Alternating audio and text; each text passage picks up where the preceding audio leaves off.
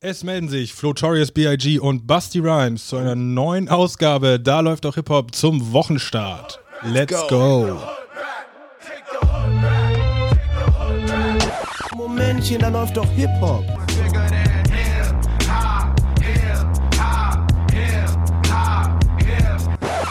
Sagen Sie mal, ist Ihnen sowas eigentlich nicht peinlich? Äh, nö. Ja, Flo, schön dich wiederzusehen. Jetzt hier in gefühlt einer der schwitzigsten Wochen des Jahres, äh, habe ich das Gefühl, die 30-Grad-Marke ist geknackt. Jetzt langsam hier auch im, im Studio, möchte ich fast sagen, äh, es heiß, nicht nur, nicht nur dank der heißen Aufnahmen, sondern eben auch wegen des Wetters. Wie geht's dir? Äh, ja, prima. Man kann sagen, Fire in a Booth hier bei uns. Das Wetter hinterlässt seine Spuren, das soll hier aber nicht zum Thema werden. Äh, mir geht's gut, ja, was soll man bei dem Wetter sagen? Picobello, äh, schön hier Grillings am Start gewesen. Ich weiß nicht, wie es bei dir war. Ich war ein bisschen in der Sonne gewesen, ne? Mhm. lang nicht gehabt. Äh, ich bin am Splashen. Geiles Ding. Ja, bei mir wird Balkonien weiterhin zelebriert, definitiv. Äh, meinem, meinem grünen Daumen ist ein bisschen schwerer gefallen, jetzt gerade so die ganzen Pflanzen. Äh, ja, ist natürlich jetzt die Dürreperiode. Ne? Dürreperiode, kann man fast sagen, die irgendwie in Schuss zu halten, aber man gibt natürlich sein Bestes. Aber abseits davon, lieber Flo, ja. warum wir eigentlich hier sind. Jawohl. Rap-Geschichten. Themen aus der Rap-Welt wollen wir mal wieder besprechen heute. Richtig. Ähm, unter anderem ist da mir direkt mal, schieße ich, presche ich direkt mal los mit einer Geschichte, äh, die bei uns ja quasi, quasi wieder eine, eine Stammnummer ist, kann man fast sagen. Es ist wieder zwei, drei Wochen her. Der gute Ja Rule braucht wieder Kohle, Leute. Oh, yeah. Und wenn Ja Rule Kohle braucht, dann sprechen wir drüber, denn daraus äh, resultieren gerne mal ein paar Sachen, ja, die finde ich den einen oder anderen auch mal einen kleinen Schmunzler ins Gesicht. Ähm, den einen kleinen oder anderen, ja. Ins Gesicht zaubern können, oder? So auch diesmal wieder. Jarul, äh, Marketing-Experte aus den USA, kann man fast sagen, mittlerweile. Sein letzter Coup, äh, das Fire Festival, noch unvergessen.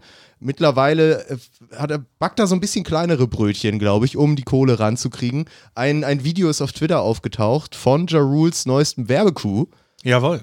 Und da geht es nämlich darum, dass Jarul sich als Testimonial hingestellt hat für ein griechisches Restaurant in LA. Ist es LA? Ich weiß es gar nicht mehr genau. LA, Miami. Wo. Es ist auf jeden Fall ein, ein griechischer Kebabladen aus Amerika. genau.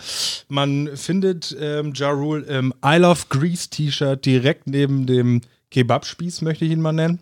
Und äh, ja, ich würde sagen, lass uns da doch mal zum Beginn so ein bisschen reinschauen, dass wir einfach so den griechischen Ja Rule-Vibe auch so ein bisschen in die Folge reinkriegen. Sehr gern, einmal nur für die Zuhörer, damit die das auch einordnen können. Das, was ihr jetzt äh, hört, müsst ihr euch vorstellen mit einem Ja Rule in einem sehr schlechten Greenscreen, der vor verschiedenen Griechen-Restaurant-Kulissen steht und seinen Text, den ihr jetzt hört, einspricht. It make you wanna slap your mama. Pop Christo's got the best motherfucker gyros, gyros. You ever ate your life so good? Take one, think to mm. Come on down to Papa Cristo. You can't even pronounce the food, it's so good. Show them what you're working with, Papa. Show them how you do it. Hey, uh, Papa, hey, where are you? Papa Cristo, are you here? Papa, Papa, Papa Cristo, are you here? Come on down to Papa Cristo's, 2771 West Boulevard, Pico. Or you can call right now and get it delivered. Poppy Christos. Ooh, make you want to do the dance.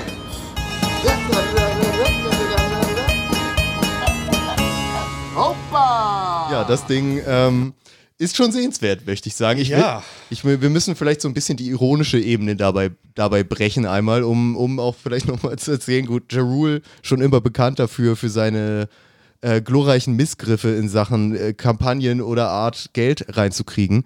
Und so äh, auch diesmal wieder ein so geniales Video, wie ich finde. Äh, so einer absoluten Trash-Optik. Ja, äh, wirklich. Das erinnert so ein bisschen an äh, TV Total und Stefan Raab-Zeiten. Ja. Du sagtest es eben schon, schrecklicher Greenscreen, äh, Screen, wie er da also in die verschiedenen griechischen Restaurants reingeschnitten ist. Mal auf die Herdplatte, mal direkt neben den Spieß. Es sieht wirklich fürchterlich aus. Und dazu auch noch, also das wirkte ja fast so, als hätten sie mit Absicht diese schwer aussprechbaren griechischen Gerichte da aufgeschrieben. Die er halt nicht mal kennt und nicht aussprechen Und alles kann. dann mit Schimpfwörtern äh, verunglimpfen musste, sodass es gepiept wurde. Ja gut, aber er nennt auch die Adresse. Ich meine, wir haben jetzt die Stadt nicht rausgefunden. Ähm, vielleicht ist das dann einfach per Google-Suche machbar. Äh, Order Now war auch ein Thema, ne? Also für, für Takeaway oder Online-Lieferung. Ich glaube nur Telefon hat er extra gesagt, Okay. ne, anrufen. Also so weit sind sie dann doch noch nicht. Dann hätten wir wahrscheinlich erstmal einen besseren Greenscreen geholt oder so. Aber ich finde das fantastisch. Ich frage mich auch direkt, wie so, kommt sowas zustande? Wie viel nimmt Ja Rule? Ich wollte gerade so sagen, da Ding? müssen ja Unsummen im Spiel sein. Ja, wahrscheinlich. ne? Also, ich meine, was für ein Budget würdest du so einem Werbeclip zurechnen? Was glaubst du, was kostet so ein Ding? Ah, was das kostet, das weiß ich nicht, aber Kann ja nichts sein. das kann wirklich nicht viel sein. In der heutigen Zeit vielleicht 500 Piepen und die anderen 500 für Ja Rule. und die anderen 500 für Ja Rule, ja. Und ich meine, dafür, dann, dann muss, das muss doch irgendwie ein Nephew sein oder so von ihm. Ich fand das einfach faszinierend. Das Ding ist so schräg einfach. Das hier ist wieder dieses typische, diese äh, Regionalfernsehsender in den Ja, USA, ne? stimmt. Diese, diese kleinen Läden eben auch, wo die ihre eigenen Werbung haben, die dann eben immer genauso aussehen. Ist halt irgendwie lustig, wenn man dann jemanden sieht, der früher die großen, ja gut, großen Erfolge, aber zumindest Erfolge hatte. Ähm, ja, und jetzt, Ja, und halt jetzt- so kleine Griechen, Griechenshop-Werbung macht. Aber Werbung in feinster QVC-Manier. Ne? Er hatte so diese gute Laune aus dem Fernsehen, hatte er richtig Mhm. drauf. Man muss ja aber auch dazu sagen, das Ding war ein Viral-Hit irgendwo, ne? Also Ja. vielleicht ist es auch einfach, einfach genau so geplant gewesen, dass das eben genau diese Trash-Optik dahinter war. Ich fand es einfach nur ein skurriler Fund der Woche. Heute bei TAF. Ja. Neue Kategorie, sehr geil. Ja, wir hoffen, also äh, ich hab da, man hat natürlich keine Einblicke ins Booking von Ja Rule, aber dass da noch weitere Werbespots dazukommen, da wäre ich wirklich schwer dafür. Und es spricht ja auch dafür, dass der schon Kohle braucht, oder? Ja, also Würde ich jetzt vermuten. das, das macht den Anschein. Allerdings, ja, also ich, ich möchte fast hoffen, was du eben kurz äh, angespielt hattest, dass das vielleicht von einem Kumpel da, das Geschäft ist, dass das also ein Freundschaftsdienst ist, denn ansonsten wäre das ja wirklich ein krasser Abrutscher. Also ich habe auch schon so gehässige Tweets und, und Nachrichten gesehen, so nach dem Motto, was 50 Cent mit dem Video für einen Spaß haben müsste, weil der das doch immer so gut hochnehmen Ja. kann und dann nochmal ausbreitet und so. Aber wer weiß, vielleicht war es auch ein, ein Freundschaftsdienst für seinen Kumpel Christos, ne? Und dann äh, hat er Richtig. dann mal eben den Kebab und die Suppe und so beworben für einen Appel und ein Ei. Gar kein Problem. Na gut, Ja Rule beiseite. Ich wollte es auch nur mal kurz mitgebracht haben. Ähm, wir können ja auch noch mal über unsere heimischen Gefilde sprechen. Da ist ja auch wieder einiges passiert. Ich denke mal, es wurde auch wieder ein bisschen was released. Ähm, da, wir können gerne mal ein bisschen sprechen. Hast du mal, hast du was für uns dabei oder Übersicht oder einfach direkt willst du mit was einsteigen? Ähm, ich möchte mit was einsteigen und zwar mit etwas, was äh, uns beide beschäftigt haben dürfte. Wir wurden letzte Woche überrascht von einem Secret Gig. Ja, das sagst überrascht. So, das war so Sendung mit der Mausstimme. Da Und- wurden Flo und Basti aber deftig überrascht. Da haben sich die Firma Red Bull und Rapper Haftbefehl zusammengetan für ein Secret Gig am Donnerstag. Richtig. Das war Spanisch. Nein, also, äh, wie gerade erwähnt, ha- hat es sich zugetragen, dass ein mir unbekannter Secret Gig am Tage irgendwann äh, veröffentlicht wurde, findet statt in Frankfurt, keiner wusste wie, was, wo. Dann hieß es, mach doch mal um 20 Uhr den Stream an. Und das habe ich auch gemacht. Live auf dem YouTube. Wie ähm, war dein, äh, ich, ich will fragen, wie hast du es gesehen? Hast du es gesehen? Weil ich weiß, wir haben schon ein bisschen privat Genau, drüber ja. gesprochen, aber ich weiß jetzt nicht, warst du live dabei? Warst du on demand später dabei? Warst du in Frankfurt? ich war in Frankfurt, ich, war, ich saß auf der Drohne. Ja, okay. Ähm, nee, ich habe, ähm, du hast das ja dann äh, mir auch geschickt und direkt gesagt, hier Leute, Obacht, da könnte was Cooles sein. Ähm, dann habe ich es gekonnt, wie ich es immer tue bei WhatsApp-Nachrichten, eine Stunde bis zwei ignoriert. Sehr gut. Und dann habe ich es mir angeguckt. Nein, Ja. also ich war wirklich, ich war einfach eine Stunde zu spät oder so. Ich habe um neun oder halb zehn angefangen und wollte einfach, war auch eher so mit dem, ich klicke mal aus Interesse rein, was ist denn da, wie läuft das diesmal ab? Und bin aber direkt hängen geblieben. Ist Erst er hängen geblieben? Schön. Erst ja. habe ich die vor, ja, vor Pre-Show mir angeguckt, moderiert von Visavi mit Dumarok und Asimemo. Oh, ähm, waren- die habe ich verpasst. Die hast du verpasst. Ja, Achso, das, tatsächlich. da war irgendwie 20 Minuten, saßen sie auf der Couch in so einem Studio. Ah. Muss ich zugeben, habe ich vielleicht fünf Minuten gesehen und dann habe ich zum, zum Konzert geschaltet, so. ja. Weil jetzt, ja, gut. Ähm, Vor lauter Aufregung. vor lauter Aufregung, genau. Nee, Visavi hat das aber gut gemacht. Äh, gut, du Marok dachte ich irgendwie zeitweise so, wo haben sie den denn hergeholt Mhm. irgendwie? Aber äh, da möchte ich auch noch was zu sagen, weil die, die Performance von ihm fand ich auch ziemlich stabil, muss ich ehrlich sagen, äh, im, im, im Nachhinein. Der ist nämlich zur späteren Stunde dann auch nochmal auf die Bühne gekommen. Ja. Ähm, dann habe ich mich aber ein bisschen schneller durchgeskippt da Okay. durch die Pre-Show Ja. und bin dann erstmal kurz bei Sufjan, dem Voract, hängen geblieben. Genau, da bin ich auch eingestiegen. Jawohl. Genau. Wie hast du, wie hast du ihn und seine Performance wahrgenommen? Weil da war ich noch so ein bisschen beim, oh, was wird das denn hier? Ja, tatsächlich. Wobei ich, also kann ich teilen, Sufjan, ein jüngerer Vertreter, auch ich glaube beim Label Aslak oder einem Unterlabel, ähm, ich habe so ein bisschen das Gefühl, der ist so ein bisschen so ein Protégé von Hafti. Ich habe das Gefühl, Hafti hat den sehr gerne oder unterstützt den sehr gerne. Und ich muss ein bisschen weiter ausholen, weil ich den ja auch schon mal beim Red Bull Soundclash habe sehen dürfen, zusammen mit äh, Guni und Craig Ignaz im Team. Sag mal, kriegst du von denen irgendwie Geld? Ist hier, passiert hier was, was ich nicht weiß? Nein, und ich trinke die Scheiße auch nicht.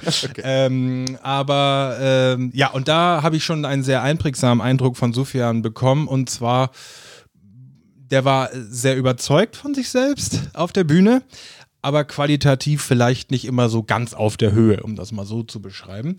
Und da habe ich jetzt, obwohl ähm, Ganz kurz von der Deutlichkeit her oder von, von welchem Aspekt her qualitativ auf der Höhe? Ähm, Also- Sufjan ist ja so einer, der so relativ schnell rappt, so Mero-artig und da hat er sich manchmal so ein bisschen verfangen Hm. und er hat ja auch so, ähm, ich möchte sagen, die hafti Betonung, mal so, Mhm. mal so Tö- Krächztöne mittendrin ähm, und die hat er dann live ein bisschen überzogen gehabt. Aber der Mann ist jung, der Mann kann lernen und ich habe auch für mich einen kleinen Fortschritt festgestellt. Natürlich war das jetzt nicht mehr als ein Aufwärmer und auch die Leute im, in Anführungszeichen, Publikum haben Sufjan im, im, im besten Sinne eigentlich ignoriert.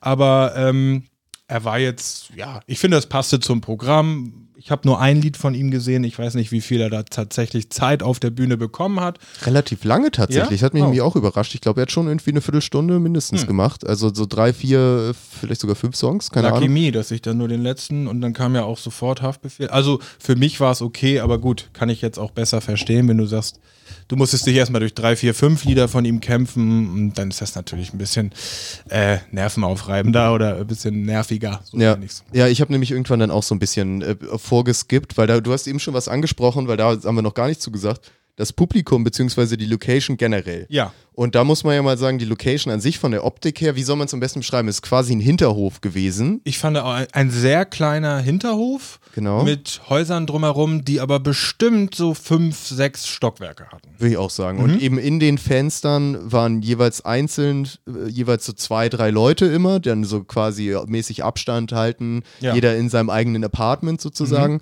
Äh, und das waren die Zuschauer. Auf der, vor der Bühne stand meistens nur ein Kameramann. Richtig, ja. Einfach und die, die Bühne war quasi auch nur mit automatischen Kameras bestückt und so und es stand halt sonst nur der Artist auf der Bühne.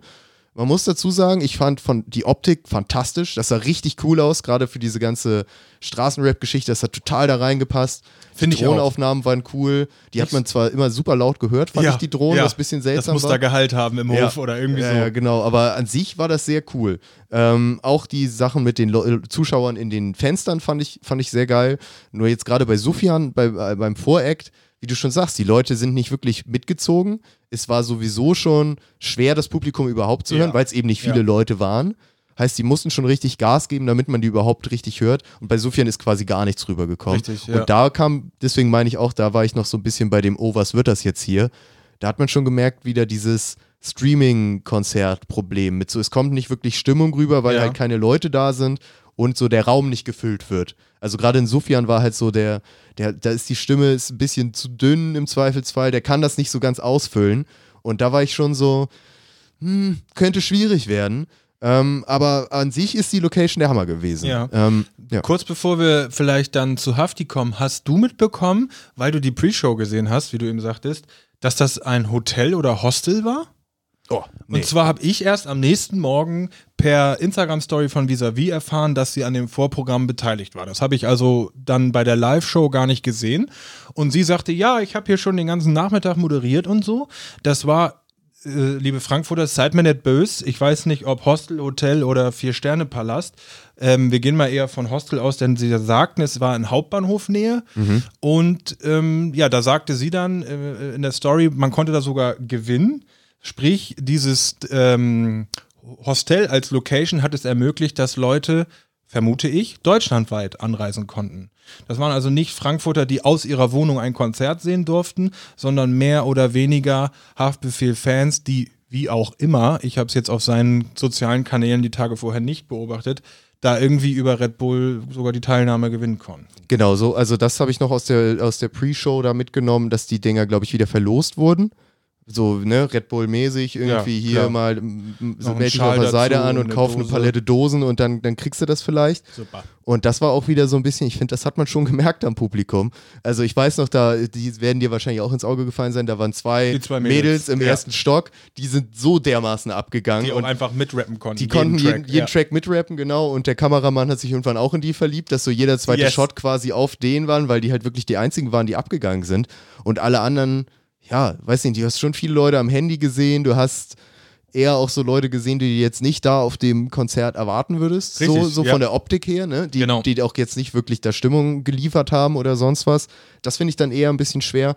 Aber um jetzt nochmal weiterzugehen zu Hafti, Genau. der hat das ganze Bild ja wieder so ein bisschen gedreht. Die, also einem die Angst genommen, mir zumindest. Ja. Relativ schnell auch.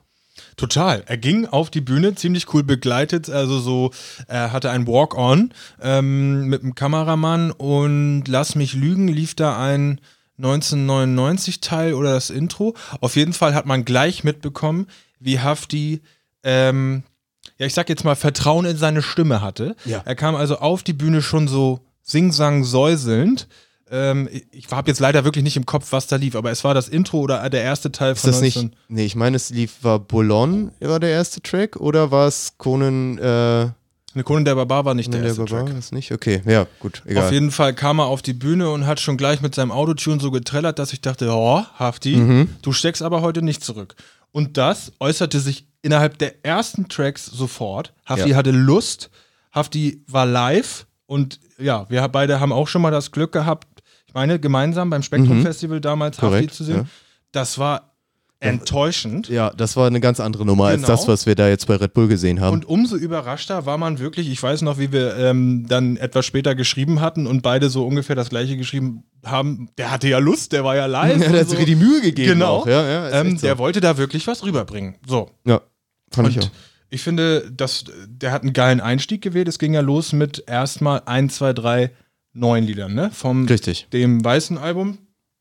Und dann hatte er eine wohl ausgewählte Tracklist, weil, also ich muss wirklich sagen, wie sehr ich die alten Tracks genossen habe. Mhm, die äh, dann mit der Pumpgang, ja, ja, where, where oder ich nehme dir alles weg, also wirklich leidenschaftlich nochmal performt hat.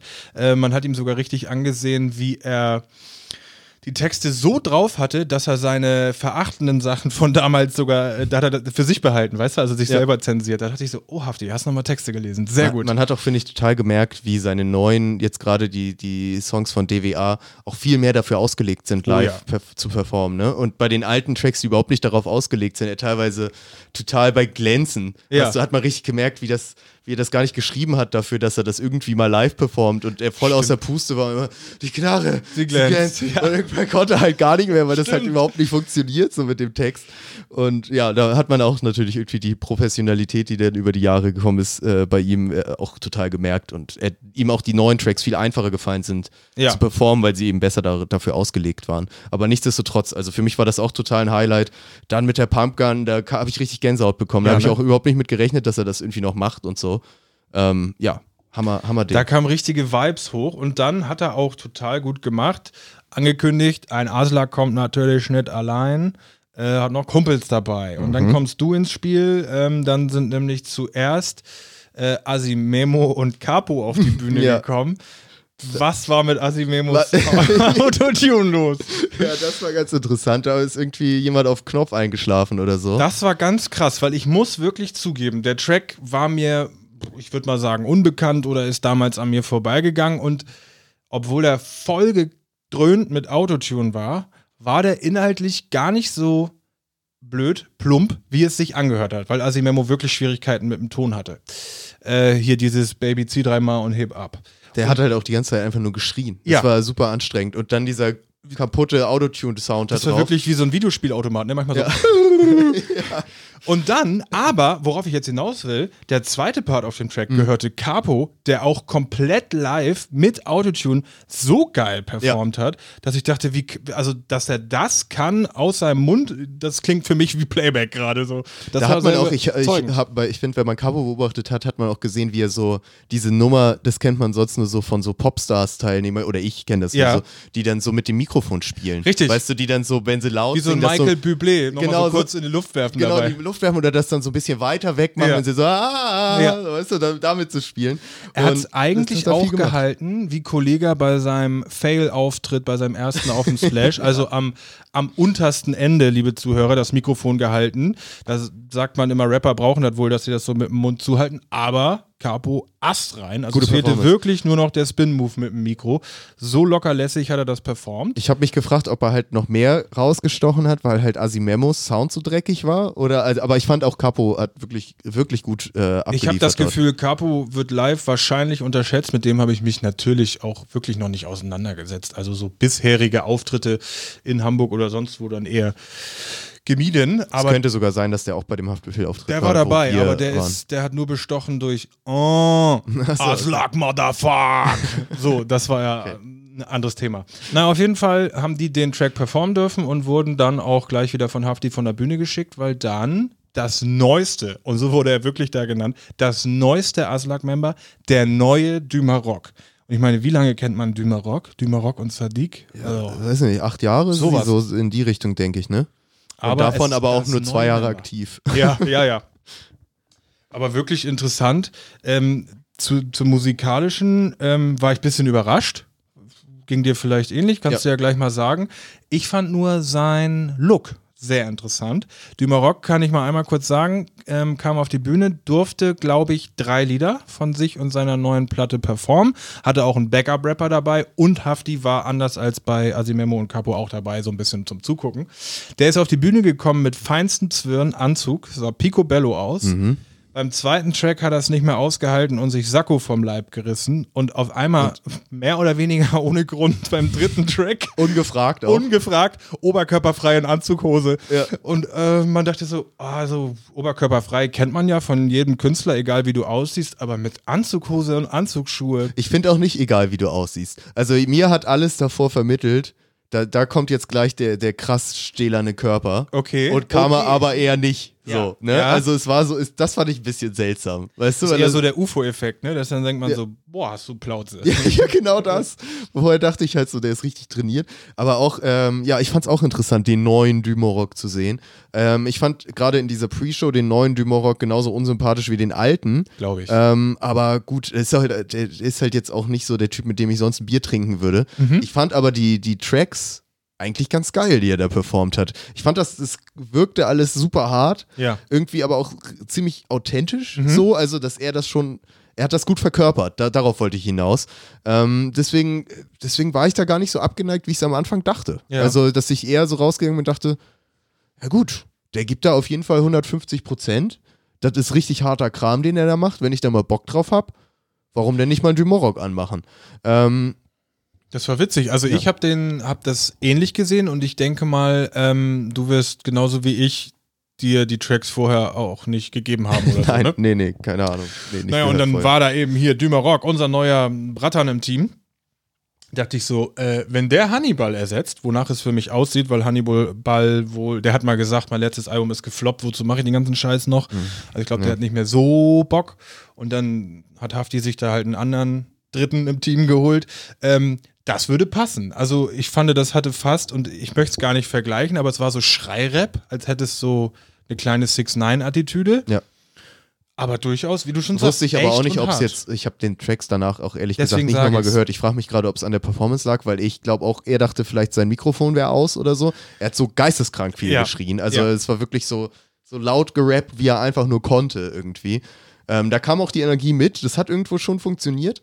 Aber ich frage mich auch, ob es auf dem Track genauso ist. Das weiß ich ehrlich gesagt nicht. Das müssten wir vielleicht nochmal rausfinden. Nicht durch eine Platzierung auf unserer Playlist, aber das kriegen wir beide nochmal raus. Genau. Ähm, ja, nichtsdestotrotz hat Dümer Rock da abliefern dürfen. Ist ja auch echt wieder geil von Hafti, wie der seine Jungs immer untergebracht kriegt. Und dann hat er das Konzert aber mal so richtig zu Ende gebracht mit, also eigentlich nur noch, lass mich sagen, 15 oder 10 Bängern am Stück. Also das hörte ja gar nicht mehr auf. Ja. Ähm, Chabos wissen, wer der Babo ist, Saudi-Arabi Money Rich. Da war man schon völlig ähm, die Fassung am Verlieren. Dann noch wieder zurück zum neuen Album. Ich weiß noch, wie Rücken an die Wand mich auch beeindruckt hat live. Ähm, ja, und Viele von den neuen Tracks haben mich Viele, live genau. ziemlich beeindruckt. aber mich gesagt. hat auch die Auswahl beeindruckt, denn beendet hat er den Abend mit 069. Sehr geil. Mhm. Ne? Ja. Ein bisschen Netflix-Vibes, äh, Skylines oder wie es hieß, aber der Track ist einfach unschlagbar. Auch Und 1999, Oh, äh, ja. Part 1, äh, da, das, das ging schon gut ab, da nochmal mit der, mit dieser Atmosphäre, wo es ja auch irgendwie, das sieht ja quasi genau, die, die Location sah quasi aus wie das Video. Ja. Äh, heißt, das hat irgendwie perfekt gepasst und ich, ja, höre ich sowieso immer gerne den Track und den macht er ja wirklich, der, der ist ja bei ihm 1 zu 1 wie auf Track ähm, und das kommt einfach immer geil. Ja, generell muss man sagen, Hafti hat wirklich on point geflowt, gerappt. Das war richtig überzeugend. Da habe ich auch so gedacht, ist der Mann einfach ein bisschen, wie sagt man das, respektvoll geläutert, bisschen in die Jahre gekommen, dass er einfach andere Ambitionen hat jetzt bei so einem Konzert. Früher war der wirklich kettenbehangen, Sonnenbrille auf und äh, und hier und äh, also so. Ich glaube, er sieht das jetzt mehr als seinen Job, den er gut Ne? machen will. So, das kann ich, also ich, dass da was rübergebracht werden Ja. muss. Ich meine, der hat ja jetzt gerade, was weiß ich, wie, lange der tatsächliche Albumprozess für ihn war, aber der hat gerade ziemlich lange daran gearbeitet. Da muss es ja auch eigentlich dann, so wie die Rapper immer drauf sind, so sein, dass ihm das am wichtigsten war, den, den Stuff m, gebührend rüberzubringen und nicht daher zu lallern. Ja. Und er hat es aber wirklich auf, äh, ja, auf den ganzen Auftritt durchgezogen. Wobei man auch sagen muss, perfekte Hafti-Länge, ich glaube, das war 65 Minuten oder so. das war lang, ne? Also ich finde, es war lang an sich Ja. für Hafti selber. Ich habe nicht erwartet, dass er so lang macht. Also es ist ein langer Festivalauftritt, aber kein ganzes Konzert. So ja, ja das sagen, stimmt, ne? das stimmt, ja. Das Ganze ist auch noch äh, verfügbar, äh, ne? streambar auf YouTube und so weiter und so fort. Ist ein Blick wert, definitiv. Also, genau. ja, kann Geben wir hiermit die DLDH-Empfehlung raus. Wer es noch nicht gesehen hat und Interesse an Hafti hat, beziehungsweise Hafti Live, gibt er das. Ich finde es auch echt schön, dass er da jetzt so nachgezogen hat mit seiner Live-Performance gegen, also. Hast du auch gedacht, am eins seiner ersten Lieder, nicht das erste, nicht das zweite, aber dann für immer reich von der neuen Platte. Filmerei! Junge, wie der das. Wie er das tausendmal gesagt Ja, hat. Das aber er so hat's krass. delivered. Das, ja, es kam richtig geil. Das war krass. Und noch so am Ende, wo schon keiner mehr ist. So, Ja, ja. reich. Das war so geil. Richtig gut. Ja, habe ich auch gefeiert. Also, und ich meine, man merkt, man, Entschuldigung, ich verliere hier mal manchmal das Mic. Man merkt äh, ja auch bei dem Album, wie viel Konzept dahinter steckt, Ja. wie viel Ideen da drin dahinter sind, was da für eine Geschichte erzählt werden soll, so über die Albumlänge. Wir hatten letztes Mal, als wir das über das DWA gesprochen hatten, haben wir beide gesagt, irgendwie, dass, also ich zumindest für meinen Teil, hatte noch nicht diesen ganzen Albumüberblick, Ja. der mir jetzt schon, den ich mehr habe und mehr verstehe, was so die ganze Geschichte ist, die das Album so von Anfang bis zum Ende erzählt. Ja. Und ich finde, das ist krass durchdacht. Es kommt extrem gut rüber. Jede dieser Facetten ist, ist wirklich gut ähm, dargestellt irgendwie. Also, ne, diese ganze Genau. Drogendealer-Geschichte irgendwie von Anfang bis zum Ende sozusagen, vom Höhepunkt bis zum Fall wieder.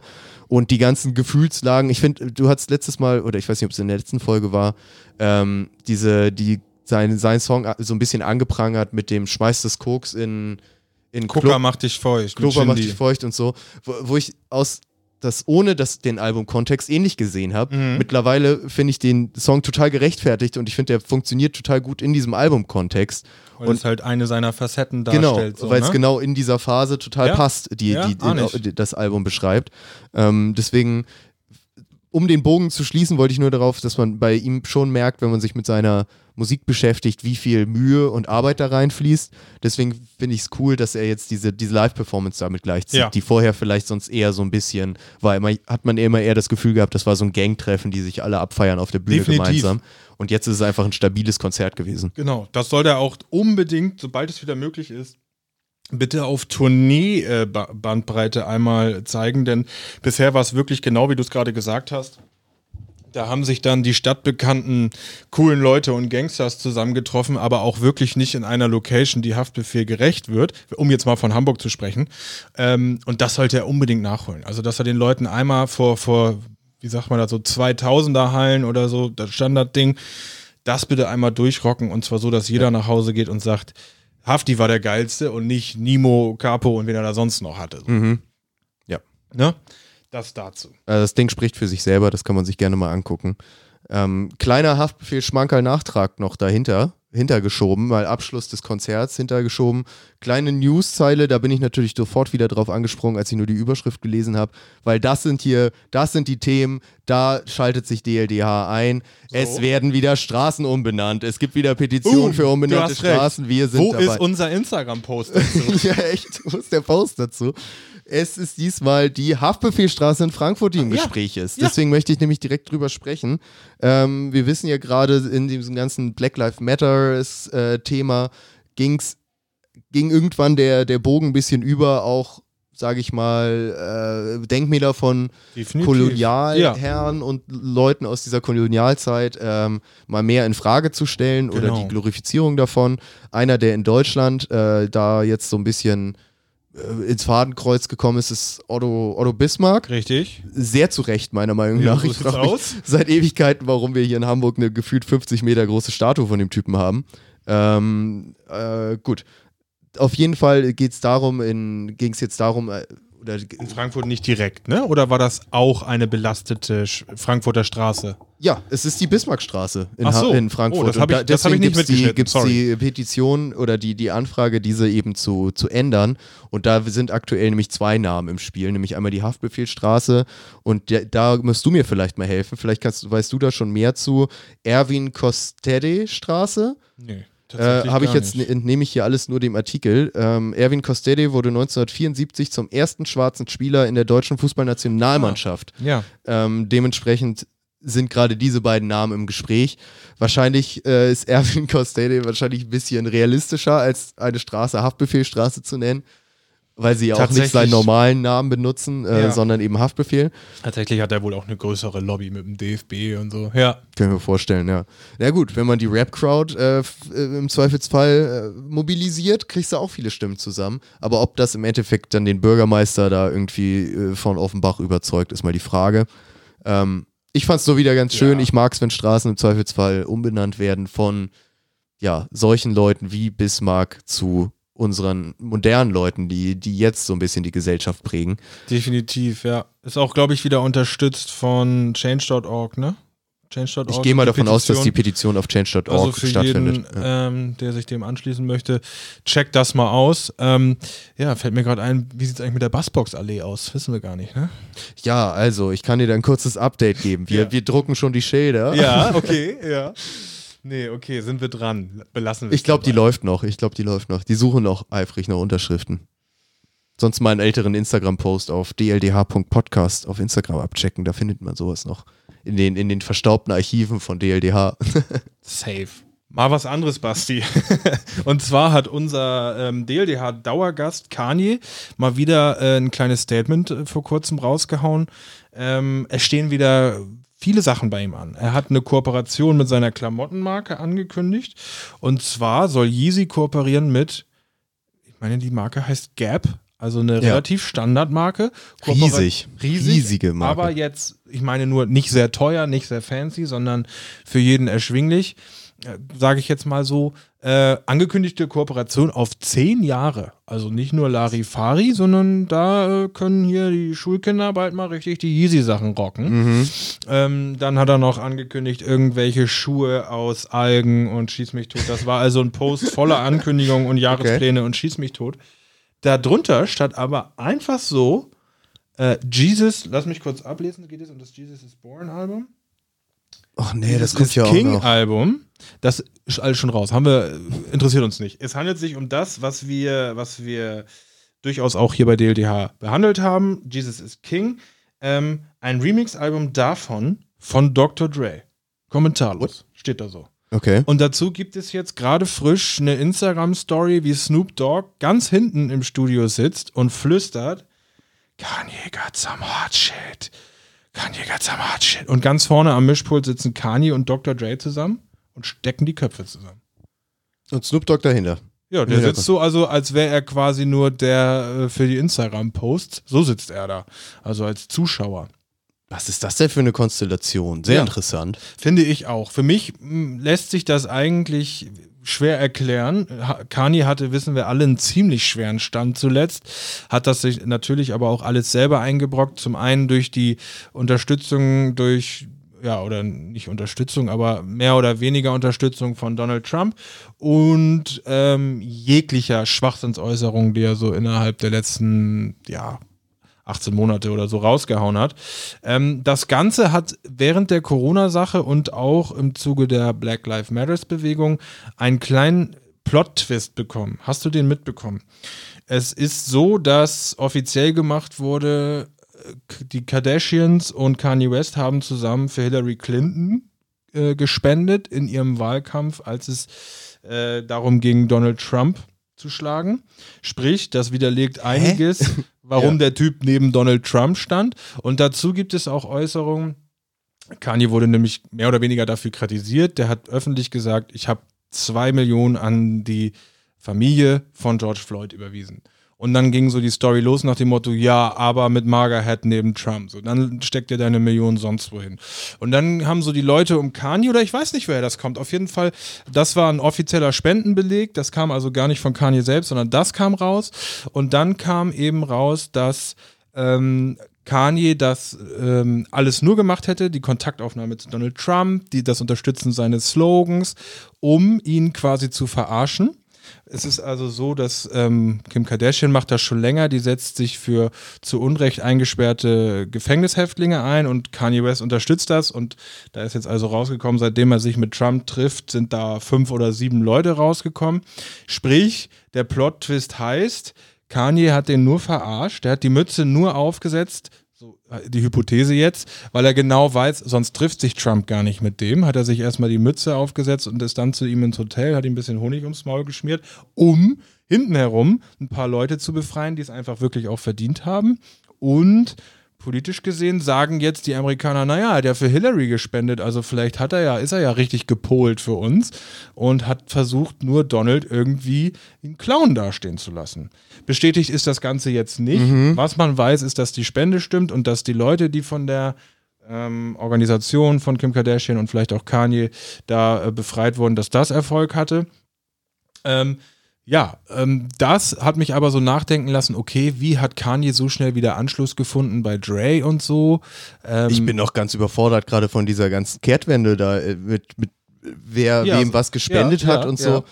Also ich dachte gerade so ein bisschen, ja, macht, macht Sinn, dass die das jetzt so erzählen. ne? Ähm, aber irgendwie so richtig glauben tue ich das nicht, ehrlich gesagt. Ähm, äh, wird die Zeit zeigen und so ein paar mehr Fakten Das dazu. ist jetzt von mir natürlich auch alles so anhand von Instagram-Posts. ne? Ja. Also da hat keiner einen Artikel geschrieben, einen seriösen Artikel nach dem Motto, wir haben rausgefunden, der hat ja für Hillary gespendet und nicht für Donald, Ja. sondern alles so peu à peu, ach ja, er allem, hätte... ich denke mir halt, man muss ja, Kanye ist ja nicht nur Kanye, sondern auch der Kardashian-Clan. Richtig. Und das sind quasi zwei Institutionen. Und vor allem die Kardashians haben eben auch relativ viel Einfluss und Geld vor allem. Und ich denke, wenn die nicht ganz doof sind, haben sie einfach in beide Richtungen gespendet. Ja, Also klar. Geld haben sie genug und im Zweifelsfall können sie jeden Scheck hervorziehen und sagen, Hillary, wenn du gewinnst, hier erinner dich Yay, mal dran. ja. Oder Trump, wenn du gewinnst, erinner dich mal dran. So. Ähm, also, dass die Kardashians eigentlich bekennende äh, Republikaner-Unterstützer sind, ist ja eigentlich schon immer so. Deswegen ist ein bisschen überraschend jetzt gerade, Ja. Aber ist natürlich. Vielleicht also, auch ein bisschen außerhalb des Kontextes. Ne? Also, also es ist ein bisschen schwierig. Mein Gedankengang war nur, wie kriegt Kanye das hin, nachdem also Snoop den öffentlich da abgedisst hat für den Kontakt mit Trump und generell äh, alle Größen der Szene, alle Rapper gesagt haben, du kannst dich eigentlich verpissen mit der Kappe auf dem Kopf und schwuppsdiwupps sitzt er bei, der, bei dem Größten überhaupt wieder am Mischpult Ja. und lässt sich ein ganzes Album von dem remixen. Das ist krass. Also da muss Kanye wieder, wieder Moves gemacht haben oder Überzeugungsarbeit geleistet haben. ja, oder wenn jemand wie Kanye vor der Tür steht, dann lässt du den halt rein. Ja, das also im Zweifelsfall ist es Business so, sein. ne? Und Promos, jede ich meine, Dre ist auch nicht mehr der, der jetzt sagen kann, ich schicke einen Kanye nach Hause. Stimmt. So, also, ne, was soll er sonst machen? Das ist jetzt so ziemlich seine größte Chance, die er noch hat, irgendwie was rauszubringen, was Ja, irgendwie gut. wieder Relevanz hat, oder nicht? Musikalisch gesehen, ja. Ich meine, das ist, ist schwierig, weil Dre ist auch einerseits immer noch der, der junge Leute unterstützt. Total, Ich denke da an den Anderson Park, Ja. der hat seine Karriere nur durch Dr. Dre äh, starten Total können. viele, die auf diesen, äh, wie war es noch, Compton-Dingens da, diese, dieses Compton. Mixtape zu seinem Film, Ja. Wo man, als das rausgekommen ist, und ich noch gefragt hat, wer sind denn die Leute? Und wenn man sich jetzt mal die, die Artist-Liste anguckt, Grammy-nominierte Leute. sind da, sind da haufenweise bei, die Ja. aber jetzt mal ordentlich durch die Decke gegangen sind. Also, dass er da immer noch ein Händchen hat, äh, definitiv. Ja. Ich glaube nur, dass er jetzt, er wird nicht mehr jetzt großen Album rausbringen, wo Dr. Dre drauf steht, was jetzt irgendwie super futuristischen Sound hat oder wo alle Leute sich sagen, wow, das haut mich jetzt ja aus den Socken. Aber Basti Detox soll doch noch kommen. ja, vielleicht ja mit, mit Kanye jetzt. Zerhau- zerhaust du mir hier jede Illusion. Nee, okay, also ich wollte es nur erwähnt haben und dann habe ich so ein bisschen auch meine Gedankengänge find's dazu ja erklären wollen. Ja, auch nur für die spekulieren, so, ne? Zuhörer, Ja. warum ich hier so in das Kanye einmal eins reinstolpere. Ähm, Daten, was offizielles dazu gibt es noch nicht. Das war also wirklich ein sehr beiläufiger Post von Kanye, wo dann so zwischen Schuhen und, und Klamotten stand so, ah ja, und das Album kommt auch gemacht von Ja. Dr. Dre. Und Genau, also mal Politik beiseite. Fakt ist, die saßen zusammen im Studio. so. Dre, Kanye, Schnoop im Hintergrund als Kameramann. Genau. So. Und, irgendwas sollte da noch kommen. Ja, und wenn es nur ein Song wird oder so. Wenn es nur die drei zusammen sind für einen Song, würde ich mich auch schon freuen. Würde mich wundern, wenn er dafür dahin fährt, aber ähm, Gab's das denn schon mal? Ich meine, das sind ja die Producer schlechthin. Gut, ähm, Jesus is King besticht jetzt nicht durch Wahnsinnsproduktion von Kanye, aber da nochmal Dr. Dre drüber gehen zu lassen, das klingt schon so saftig. Also es kann nur geil werden. ich glaube auch. Ich bin, ja, ich bin gespannt, was da, was dabei rauskommt. Stimmt, du sagst es ja schon. Es, es wird ja ein Remix-Album von Jesus King. Okay. Ja, Kann ich mir überhaupt nicht so noch vorstellen. Gerade mit Dr. Dre. Keine Ahnung, was dabei rauskommen soll. Aber ich hoffe, es kommt Gutes bei raus. Ich bezweifle auch, dass es nur einfach Vocalspuren sind mit einem Dre-Beat drunter. Ja. sondern dass da schon nochmal neue Interpretationen quasi, quasi dabei sind. Aber ich würde mal sagen, mit dem, mit dem Producer-Thema hast du mir einen ganz guten, ganz guten Aufhänger gegeben. Mhm. Und zwar hat sich da auch in Deutschland was getan. Und zwar eine unserer Größen, Businessgrößen möchte ich eher sagen. Früher Gangstergrößen, jetzt Businessgrößen, der gute Ah. Rata hat, Ja. mal wieder, hat mal wieder Business Business gemacht und ist hingegangen und hat mal wirklich den coolen Move gemacht, wie ich finde. Und hat gesagt, ein Producer-Label, das wäre doch Ah, mal was. ja. Label nur für Producer, wo die gestärkt werden, äh, wo die unabhängig von äh, gepickten, also Artists, die ihre Beats picken irgendwie, ihre Beats verkaufen können, ihre Produktion machen können und hat da jetzt eben das Label gegründet. Supreme Digital Jawohl. heißt es wohl. Ähm, ja, fand ich ganz interessant irgendwie. Es gibt jetzt wohl schon ein erstes Producer-Album, ein Produzentenalbum, Chilling Me Softly, Volume 1 ist Jawohl. es. Ähm, Ma äh, der gute Maestro, den man auf jeden Fall schon von, von AON kennt. Alles oder nix, Hausproduzent. Hausproduzent ist wieder dabei, deswegen, ja, ich denke auch noch mal ein paar andere. Ich fand einfach den ganzen, den ganzen Ansatz schön. Ich habe da jetzt vorhin mal so ein bisschen reinge reingehört, weil ich mag eigentlich auch immer so diese Beatmucke ganz gerne, so für immer im Hintergrund laufen lassen. Klingt auch alles wieder, klingt wieder dufte, also Chilling Me Ach, das Softly. ist schon released, Das Chilling ist- Me Softly. Das ist schon released, das kannst du Mit kannst du Ankündigung quasi. Ist schon durch, ja. Wow, geil. Das kam wohl so alles in einem Go. Ja. so, ey, Ja, hier, wir so haben jetzt unser machen. Label, zack, hier gibt es schon das erste, Pfiffig, erste. Output. Pfiffig, der Mann kennt sein Business, ne? Deswegen, ich dachte einfach, das ist, ist mal ganz erwähnenswert, weil da haben wir ja schon auch öfter mal drüber gesprochen, dass so Produzenten Ja, die kommen in Deutschland dauerhaft zu kurz. Ja, ne? ja. Und das ist auch ganz oft also ein Thema bei Rap-Interviews mit, mit Künstlern, mit Rappern, dass die sagen, ähm, was weiß ich wer, die haben ja jetzt auch Einblicke in, ins, ins musikalische Ausland und die sagen, in Deutschland ist das immer noch, dass der Rapper hingeht und sagt, so, mach mal 500 Euro für den Beat, ne? Und im Ausland sind das wahnsinnige Summen, wo das einfach Ja. anerkannt wird, dass der mindestens 50 Prozent des musikalischen Endwerkes einnimmt. Das hat in Deutschland wohl immer noch nicht so richtig stattgefunden. Klar haben wir keine Einblicke, aber das hört man gerne mal. Und da scheint das ja wirklich so, so eine geile Plattform zu sein oder so eine Art Möglichkeit für die Output rauszuhauen. Ich denke, Unabhängig von auch, ne? Rappern, von Diese- Rapmusik. Genau, genau diese Plattform brauchst eben auch, weil wenn du jetzt, wenn du jetzt dein Beat machst, ne, Ja. äh, hier wir, wir zwei DLDH Productions basteln Flo, unseren Flo, Beat, äh, Flo G Primo. genau, und dann kommt auf einmal Eno an und sagt, er will das für seinen neuen Cover-Hit haben. Aber nicht mehr als 300 aber nicht mehr als Piepen 300 zahlen. Piepen bezahlen, dann können wir auch nichts machen. Was sollen Nee. wir machen? Wir wollen ja unseren Beat verkaufen. Richtig. Aber wir wissen eigentlich, dass Eno damit sehr viel mehr Kohle machen wird als die 300 Euro. Und dass man da einfach irgendwie jemanden zwischen hat, der, der sich da so ein bisschen zwischenklemmen kann und im Zweifelsfall äh, da ein bisschen mehr rausboxen kann für die eigentliche Arbeit, bisschen die. Kurse bestimmen, denke ich gerade. Im ne? Zweifelsfall auch das, ja. Den Markt bestimmen. Ja. Geil, ja. Also dann hoffe ich nur, das klingt jetzt so plump, aber hoffen wir mal, dass der Birra nicht auch noch seine große Mark da dran verdienen will. Ähm, ansonsten, wenn er das nämlich nicht möchte, klingt das nach einer richtig geilen Sache. Generell, Ratar, wenn man dessen ähm, Instagram verfolgt, gefühlt gerade jede neu Woche ein neuer Rapper. Und dann immer so, äh, dass er den einmal zeigt, meinetwegen, er sitzt im Studio, dreht einmal das Handy Richtung Aufnahmebooth und da steht einer drin, den man nicht kennt. Und dann ist er sehr clever, weil er dann immer ein bisschen Zeit vergehen lässt und sagt, ja, Ihr habt ja jetzt alle gefragt, wer das da war, obwohl er nur eine Sekunde zu sehen war. Das ist mein neues äh, Riesentalent. Schieß mich tot. Und das hat sich gerade wirklich in drei, vier Wochen ähm, gehäuft, dass er da immer wieder neue Leute aus dem Hut zaubert. Also es wirkt längst nicht mehr so, als wären Eno und Mero da die, die, die neuesten Leute, sondern er ist schon wieder am Scouten. Jetzt noch ein Produzentenlabel dazu.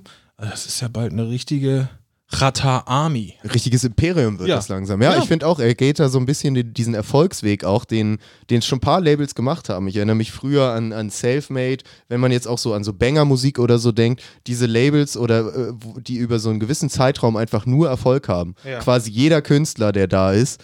Natürlich lockt das auch unfassbar viele Newcomer an, die dann sagen, ey, Banger-Musik ist gerade der heiße Scheiß. Natürlich, wenn ich jetzt hier mein neues Mixtape veröffentlichen will, am liebsten bei Banger, da Ja. frage ich da direkt an. Das ist jetzt vielleicht gerade mal eher so ein, so ein Chata, der, ähm, der gerade nur die Leute rausholt, die, die irgendwie alle auf jeden Fall Erfolg haben. Du hast recht, Äh, ja. Wie viel dieser Klicks und sonst was, ne, da sind wir wieder beim anderen Thema. Aber im Endeffekt ähm, ist da schon ein gewisser monetärer Erfolg, der dahinter steht, den die Leute eben auch einfach sehen.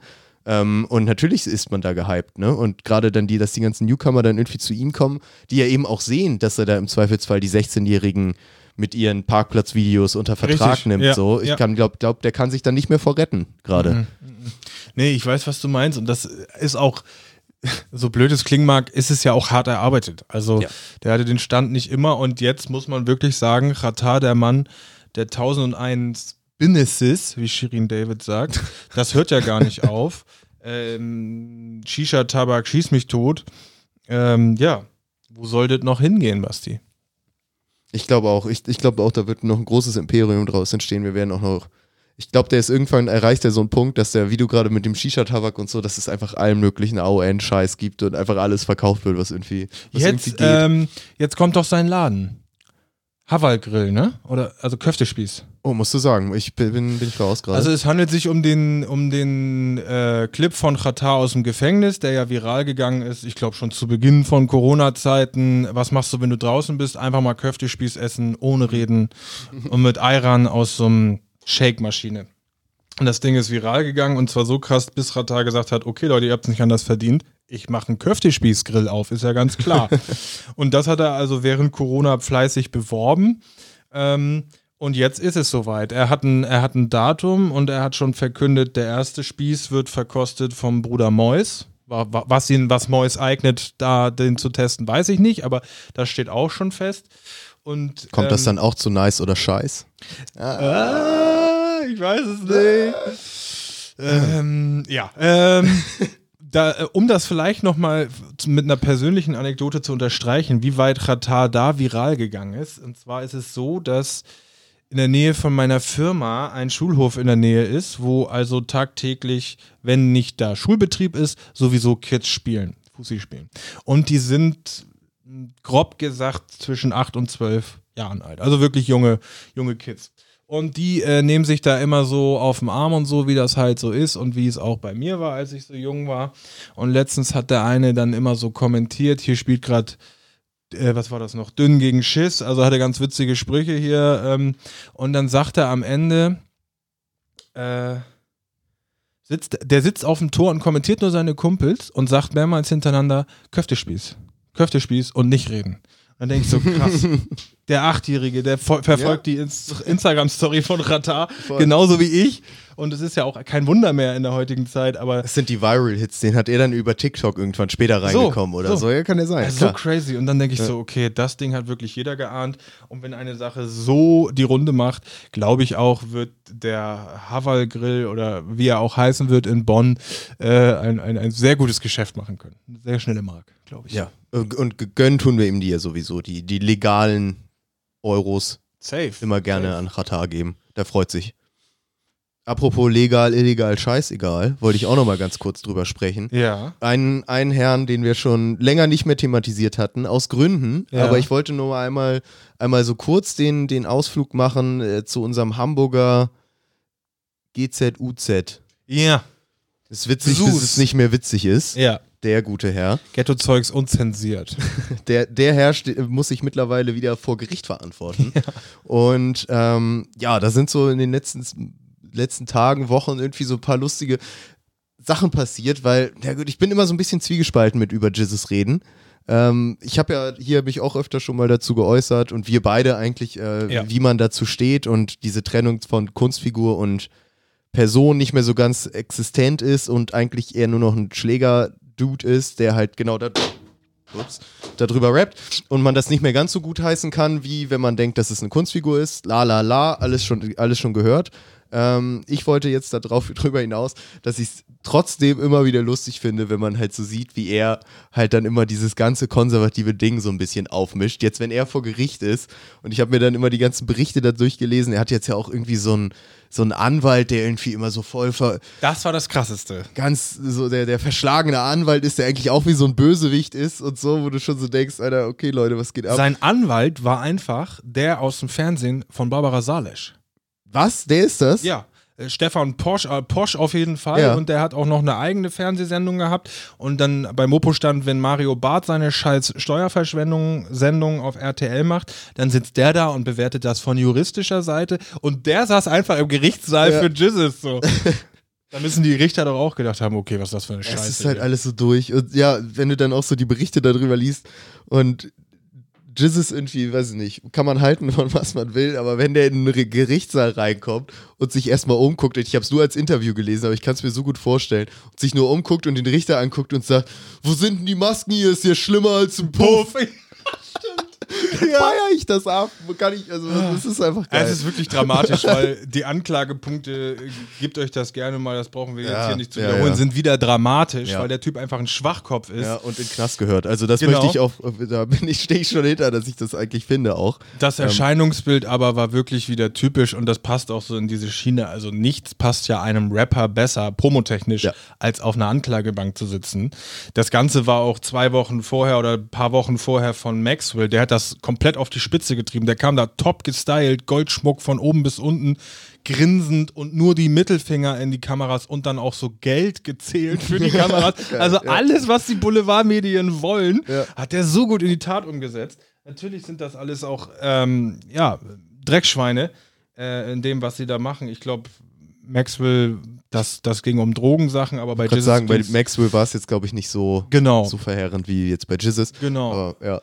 Der hat da aber auch, ähm, ja, man merkt auch anhand der Berichterstattung, was für einen Bekanntheitsgrad die erreicht haben. Denn bei Mopo stand, bei der Hamburger Morgenpost, sonst eher drahtig und trainiert, jetzt mit Corona-Plauze. Ja, ja. Und dann hatte er so ein, ich glaube, Versace, also ein wirklich teures, schniekes Shirt an. Unfassbar hässliches Shirt Unfassbar mit so einem roten hässlich, Aufdruck. Ja. aber ähm, der, die Marke war gut zu lesen und da guckte wirklich ein Bäuchlein raus. Und ich dachte, Mensch, Mopo, ihr müsst ihn ja richtig auf dem auf dem Pressefoto hat er auch so ein richtiges Doppelkinn. Das habe ich mir extra Ja. gespeichert, weil ich noch nie, also so Doppelkinn-Jizzes, dachte ich, da, das, das hat irgendwie Meme-Potenzial oder so. Generell muss der sich das, oder nicht nur muss, sondern der hat es sich ähm, belegt in seiner Instagram-Story zur letzter Zeit, in letzter Zeit ziemlich gut gehen lassen. Es gab da auch den ein oder anderen Grillabend. Ich glaube, da hatte einer aus dem Umkreis Geburtstag und da hatte dann schon der, der Fotograf von 187 hatte eine Story mitten am Abend, wie er sagt, wie es aussieht, wenn Jizzes sich gut gehen lässt. Und da war der also so betrunken, dass er komplett schon in seiner eigenen Welt war. Der hat quasi so mit sich selber getanzt und nur noch so um sich selber gedreht.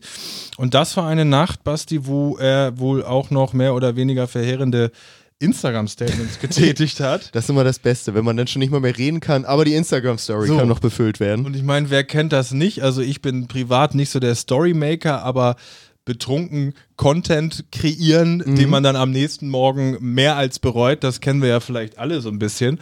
Und bei Jizzes äußert sich das dann folgendermaßen, der hat einfach mal schriftliche Kampfansagen an Flair rausgehauen. Ne? Ja. Wurde auch direkt vermutet, irgendwie, ob das noch stattfindet in der Nacht, weil die irgendwie gar nicht so weit voneinander entfernt waren. Ich Ich glaube, Jizzes hat sich in Berlin Die aufgehalten. war nämlich auch in Berlin, genau, das war so ein bisschen der Punkt. Äh, Ich glaube, Flair hat das Ganze auch wieder halt auch wieder lustig irgendwie aufgenommen in dem Sinne, dass er halt auch direkt darauf reagiert hat, meinte, ja, kein Problem, ähm, aber machen wir dann bitte vorm Kampf einmal Doping slash Drogentest, Ja. ob dann auch alles, alles Super gut cool. ist. Ja, super. Und ja gut, ich glaube dann fünf Minuten später war die Story von Jizzes auch wieder Alles gelöscht. gelöscht, ja. Ja, also ging dann relativ schnell, aber auch wieder sehr lustig und man merkt halt, wie du sagst, der gibt jetzt nochmal Vollgas. Ich glaube, bevor er auch mal, ich glaube, er ist sich auch relativ sicher, dass er wieder reingeht. Ja, ich denke auch, also keine Ahnung, wie das da vor Gericht gelaufen ist. Ähm, die Berichterstattung ließ das so aussehen, als sei alles geritzt, weil auch noch sein Anwalt ist schon eins da. Aber ähm, die Vorwürfe, die da im Raum stehen, sind wirklich schwerwiegend, deswegen lassen wir das mal auf uns zukommen. Man merkt auch, wie äh, gerade, ich kenne jetzt nur die Berichterstattung hier aus der Hamburger Morgen Morgenpost, Mhm. aber da merkt man auch schon, wie die Autoren dieser Artikel sehr dafür sind, dass Jesus reingeht. Ne? Oh ja. Und d- ich weiß nicht, teilweise sind dann auch so, da, da probiert dann ja auch der Richter schlag, äh, schlagfertig zu sein. Ja. Ich weiß noch, das ist so eine, das habe ich da auch nur gelesen, das ist auch so ein super unangenehme Abschnitt dieses Artikels war und das war irgendwie auch so. Und im späteren Verlauf des Gerichtsprozesses forderte der Richter äh, Herrn, ich weiß nicht mehr, wie der richtige Name war, Herrn Jizzes auf, se sich seines Kaugummis zu entledigen. Herr Jizzes äh, grinste ihn dabei nur an und schluckte in einer großen Geste Ka das Kaugummi runter und grinste dabei. Und der Richter erwiderte daraufhin, der Einzige, der hier Witze macht, bin ich. Und dann die Reaktion dazu, so von der Mopo, haha, Haha. Richter 1, Jizzes 0. Ja. Wo man so denkt, Gegeben, oh, Jesus. ja, okay, ihr ja. wollt es wirklich wissen. Ja, Ja, ja, ja. ja. Wow, wow, wow, Hardcore-Richter. Ja. ja. gut. Ähm, ich fand es so irgendwie ganz lustig so sein. Das ist immer so ein, so ein Clash of, of, of Worlds, wenn so, Ja, ja. so ein Jesus in so einen Gerichtsraum reinkommt. Ja, muss auch wirklich witzig sein, wenn dann so ein hochdekorierter Richter denkt, den gerade oder zurechtdrücken zu können. Und der lässt, wie wir ja wissen, lässt sich ja gar nichts sagen. Ja. Ähm, ja. Das ist wirklich ein Clash of the Cultures, aber gut, äh, soll Jesus selber sehen. Ne? Genau. Ich glaube, dann belassen wir es auch dabei für heute an peinlichen Jesus News. Ähm, Basti, wir haben, haben wir eben schon ein bisschen drüber gesprochen, noch eine Sache mitgebracht, die ist ein bisschen ernsthafter. Wir haben, ähm, und zwar ist die Rede schon mal zu Beginn von der guten Unique, die Hamburger Künstlerin, ähm, die haben wir so zum Start von Da läuft auch Hip-Hop eigentlich regelmäßig begleitet, weil ja ihr Karrierestart so gut dokumentiert war in diesem Format Bootcamp, Becoming, Bootcamp, ja, Becoming genau. Unique. Also man kann fast sagen, DLDH saß voll auf dem Hype-Train. So, ja, ja. Ja. Möchte ich auch gar nicht schmälern hier. Genauso sieht's aus. Und das Ganze kam mehr oder weniger äh, mit einem jähen Ende zum Stopp. Ähm, das letzte, was man so von ihr mitbekommen hat, waren ein paar Beziehungsneuigkeiten, aber nichts, was ähm, ja, was die Musik betroffen hat. Und dann wurden vor gar nicht allzu langer Zeit sämtliche sozialen Kanäle von ihr gelöscht und ein, ein inoffizieller, man weiß nicht woher, Kanal äh, neu gegründet, Free Unique. Und ähm, da haben allerlei Leute, aber nicht die eigentlich vermutlichen Beteiligten selbst, Vermutung geäußert, was so ansteht. Und da war dann eben relativ schnell die Rede von, ja, hilf mir mal kurz, einem Clash, einer Auseinandersetzung mit dem eigenen Management.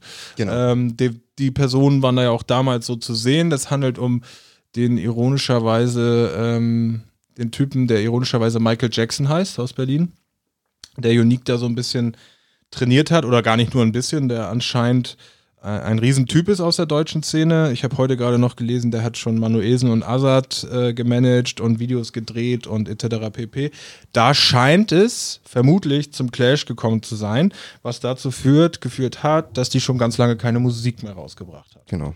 Man So. muss dazu sagen, dass äh, nur einmal zur Ergänzung, dass der sich eben sie unter so ein bisschen unter die Fittiche genommen hat und Genau. da der große Plan war, über mehrere Jahre da wirklich die geplante Riesenkarriere draus zu machen mit allen Aspekten, richtig singen, äh, richtig, weiß ich nicht, tanzen, Sportlich rappen, sein, Sport. Bühnenpräsenz. Genau, al- also ne, also so wirklich Bootcamp-artig, das muss man nur nochmal dazu sagen. Und da jetzt kannst du gerne für gerne Genau, fort. und ähm, so, äh, vollkommen richtig. Und so wie das damals auch aussah, brauchte es den. Also Unique hat richtig was von dem beigepoolt bekommen.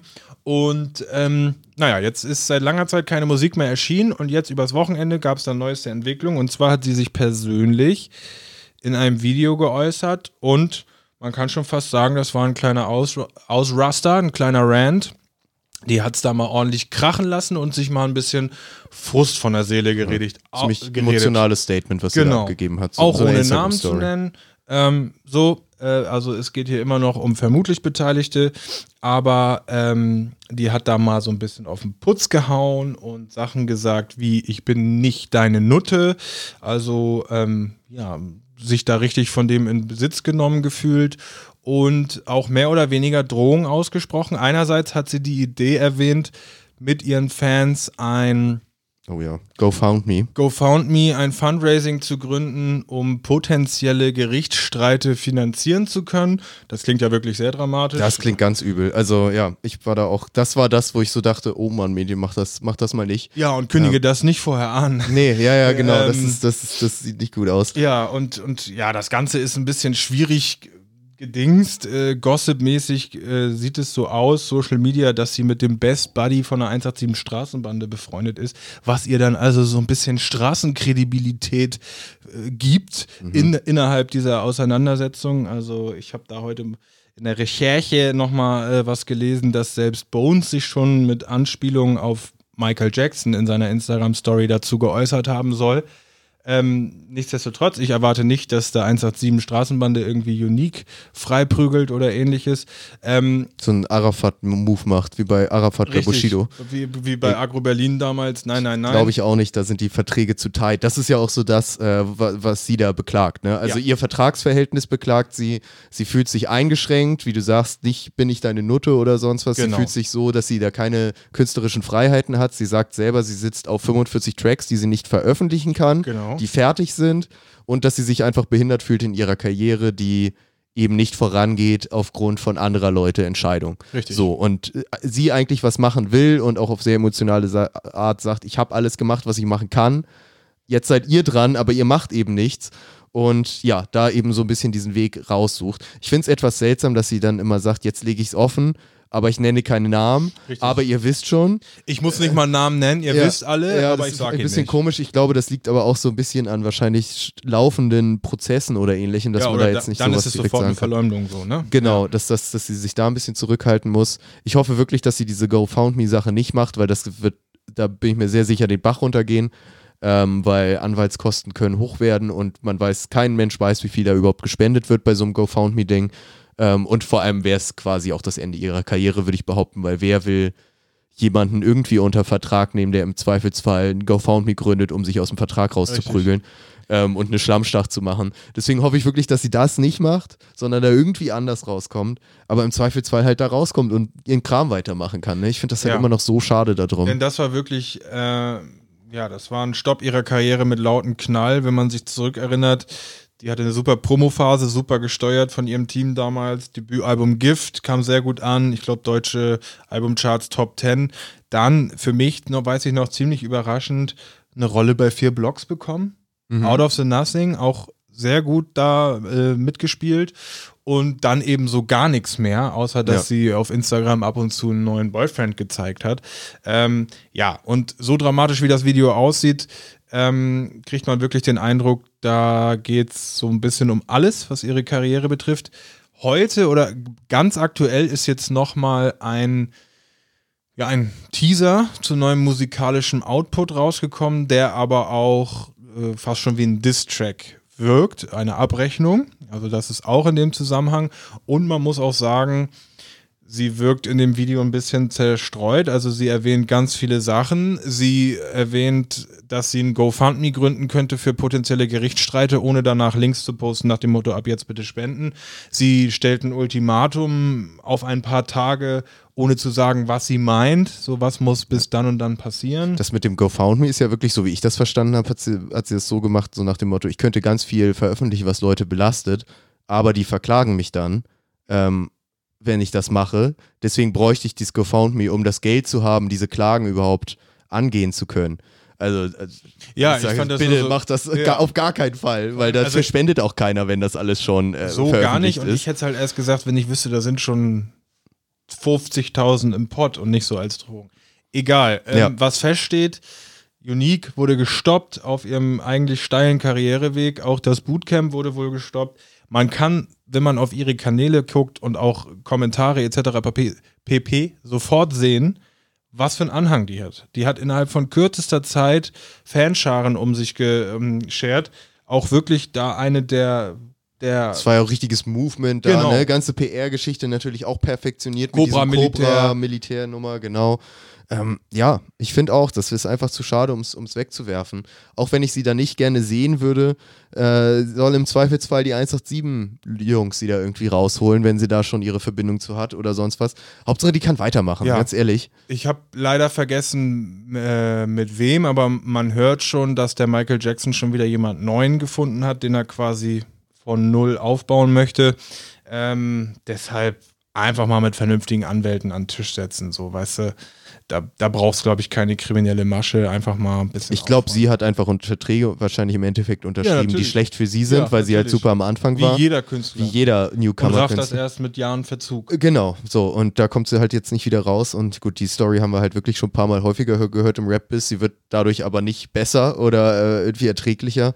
Und ja, ich hoffe, sie kommt da raus und dass sich das zumindest in dem Sinne regelt, dass sie zumindest wieder veröffentlichen kann. Das finde ich halt so bitter. Das kann doch nicht Ja. sein, dass sie auf 45 fertigen Songs sitzt und die nicht veröffentlichen kann. Ja. Das finde ich echt krank. Zumal da, die muss wirklich nied- und nagelfesten Vertrag unterschrieben haben Ja. und so sah das Produkt Unique ja auch mal aus, Mhm. majormäßig, dass sie nicht mal irgendeinen YouTube-Kanal aufmachen kann, irgendwo da was umsonst raushauen. Alles verboten. Genau. Tja, Vielleicht sollten wir als Solidarität nochmal zum Abschluss vielleicht einen kleinen Song von der Unique. Jetzt ist mal die Frage, ob sie da überhaupt dran verdient. er oder er, ne? Äh, müssen wir uns noch mal, müssen wir noch mal überlegen, aber Ja. vielleicht schmeißen wir noch mal einen Song von Unique auf, auf die Da läuft doch Ripper Playlist auf Spotify und Apple Music. Das wäre sonst nun mal so, so mal ein aus der Folge. Ich glaube, in der Zwischenzeit wurde die eh immer noch mal weiter bestückt. Also da Safe. lohnt sich sowieso immer Jawohl. reinzugucken. Ihr wisst ja mittlerweile ist ja auch so ein bisschen, äh, die Apple Music Playlist hat ja so ein bisschen mehr den Flow-Flair, möchte ich fast sagen. Yes, sir. Wohingegen die Spotify-Playlist eher den Basti-Flair hat. Da könnt ihr euch auch nochmal so positionieren. Am Ende können wir vielleicht gucken, wo da die, die Follower-Ausschlag Wer gewinnt. größer ist. Genau, wer gewinnt, um, um hier die Competition zu haben. So wollte ich es nicht sagen, aber gut, wenn du den, den Kampf möchtest, Nein, kannst du nein. ihn haben. Ich werde ihn eh verlieren. Alleine darauf, weil es wahrscheinlich 20 mal mehr Spotify im Nutzer gibt auch. als Apple Music. Aber mal schauen, wir werden sehen. Ähm, ich glaube, aber in dem Sinne können wir uns auch erstmal wieder von euch verabschieden und uns bedanken vor allem wieder Yes. fürs Zuhören. Zanny Mengs nach draußen und dann würde ich sagen, entlassen wir die Leute so in die Woche. Ne? Genau. Lasst das ganz ruhig angehen, Leute. Nichts überstürzen. Nicht zu überstürzen. Ist heiß draußen, ne? Ja. nicht, dass der Kreislauf da Probleme macht. Immer stay hydrated, immer ordentlich trinken. Genau. So wie Flo das ja auch nochmal macht. Nochmal mal einen großen Schluck. Ah, genüsslich. So, damit können wir euch entlassen. Macht's gut. Bis zum nächsten Mal. Ciao, ciao.